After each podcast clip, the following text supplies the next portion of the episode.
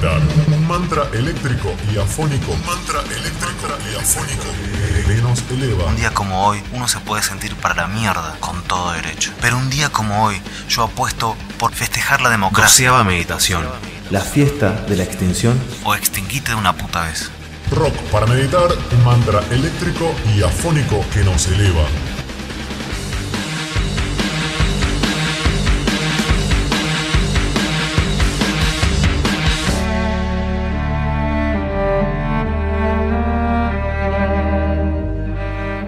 Un día como hoy se puede estar triste. Con todo derecho. Un día como hoy se puede sentir bronca. Con todo derecho. Un día como hoy se puede sentir mucha injusticia, mucha indignación. Con todo derecho. Un día como hoy se puede mirar a los costados y sentir que no terminó de valer la pena tanta muerte, tanto dolor, tanta burla a nuestra sociedad, A nuestra nación. a nuestra nación argentina y latinoamericana. Un día como hoy. Se puede sentir la rabia de ver a esos Esos nostálgicos de Jurassic Park. mirando a esos huesos grandes y pesados y deseando clonarlos. Mirando gobiernos que alientan la comparación cuantitativa de vidas, en un intento por dejar en segundo plano, por menorizar o justificar el secuestro, la tortura, la violación y la muerte. Entonces el proceso de guerra ya terminó. ¿Por qué esa gente está presa? Por lo que hizo en la guerra, no fue un genocidio. No mataron 30.000 personas. Acá los muertos, No sé si llegan a 10.000. no sé si llegan a 10.000, no sé si llegan a 10.000, no sé si llegan a 10.000. Un día como hoy, uno se puede sentir para la mierda. Con todo derecho.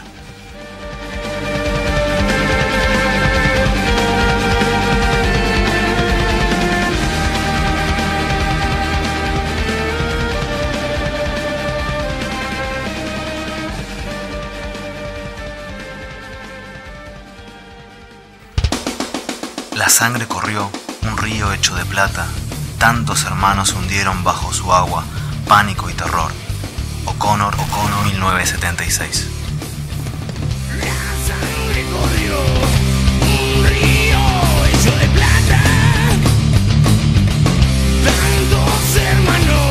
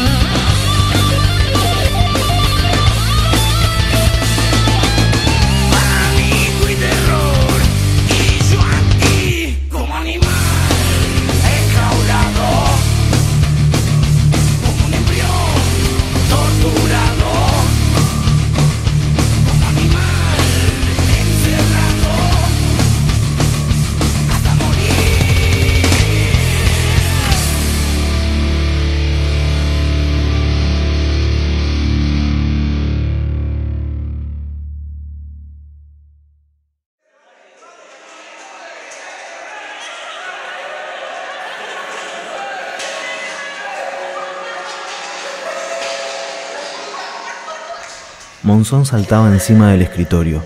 Leguizamón caminaba sobre las mesas. El pibe que siempre tenía los ojos rojos golpeaba las paredes con las palmas.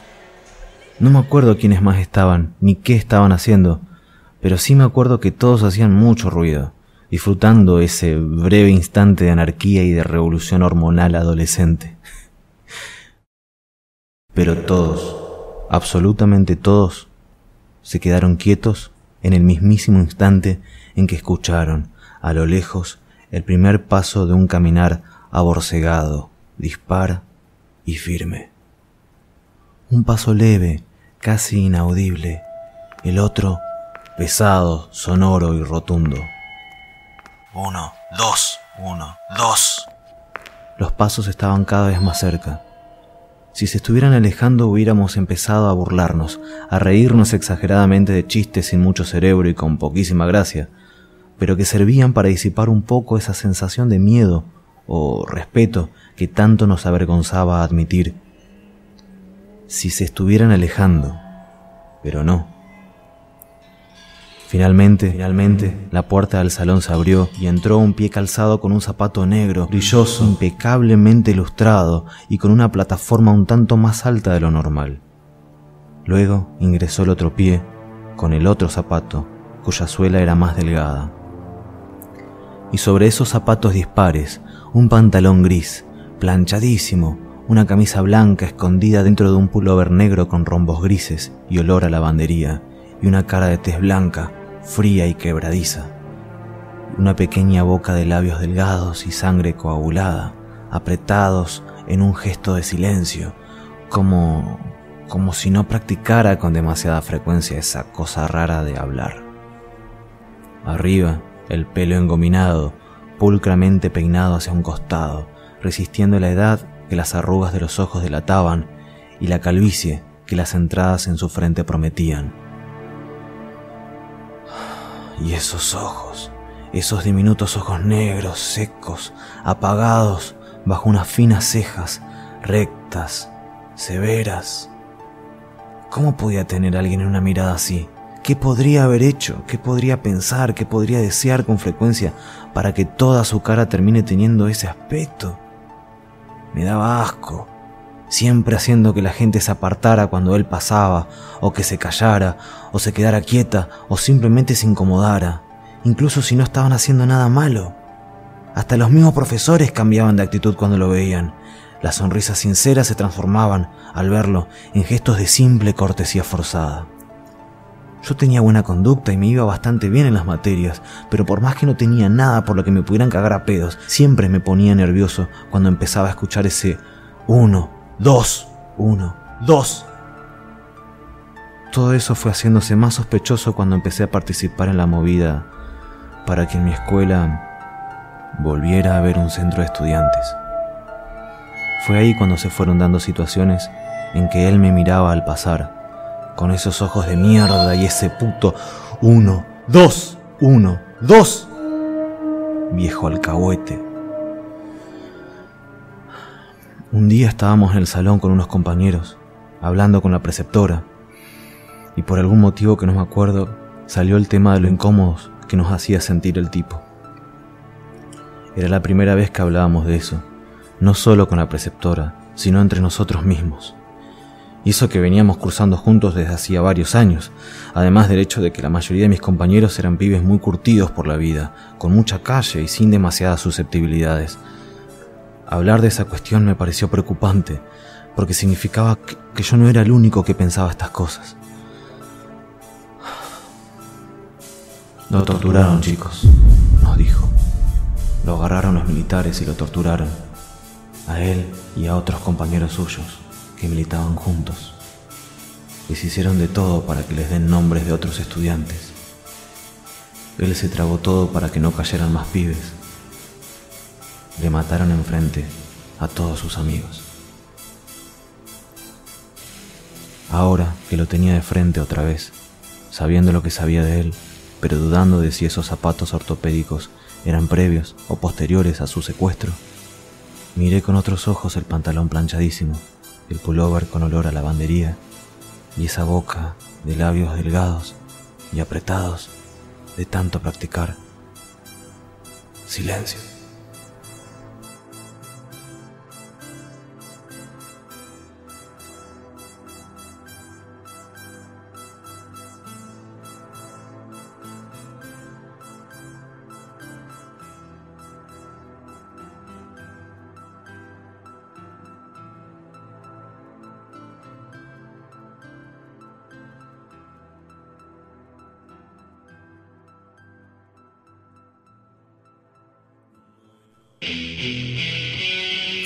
Hipocresía propasa todo ejemplo en esta tierra.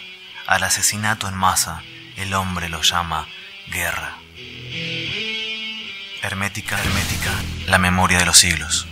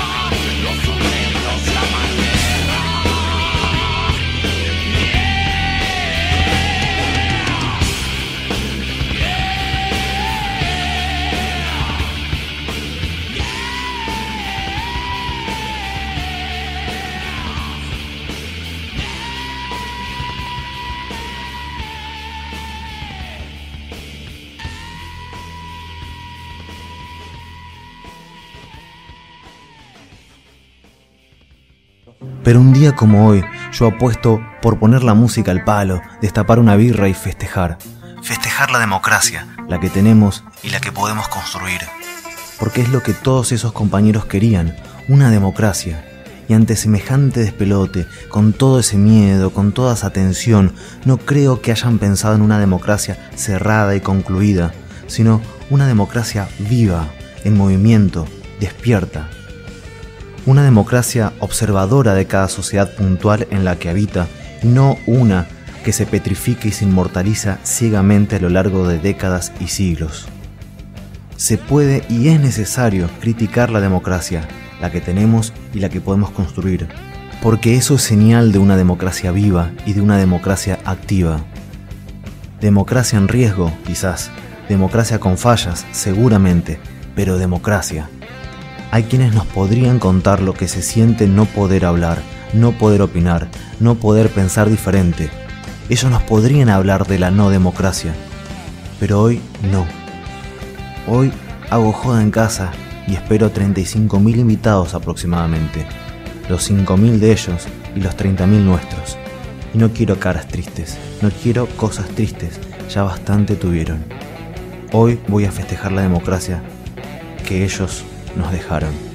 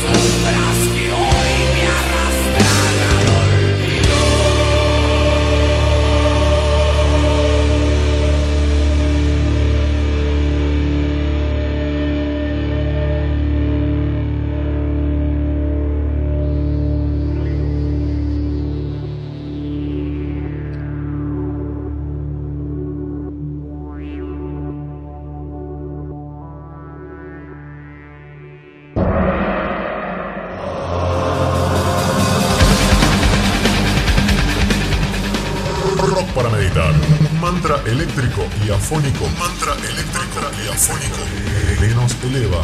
Un día como hoy uno se puede sentir para la mierda con todo derecho. Pero un día como hoy yo apuesto por festejar la democracia Doceava meditación.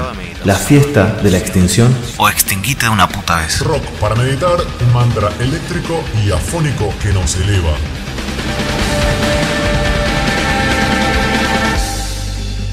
Esto fue una producción de Rock para Meditar para Aires de rock. Búscanos en iVoox, iTunes, SoundCloud, argentinapodcastera.com, Twitter y Facebook como Rock para Meditar.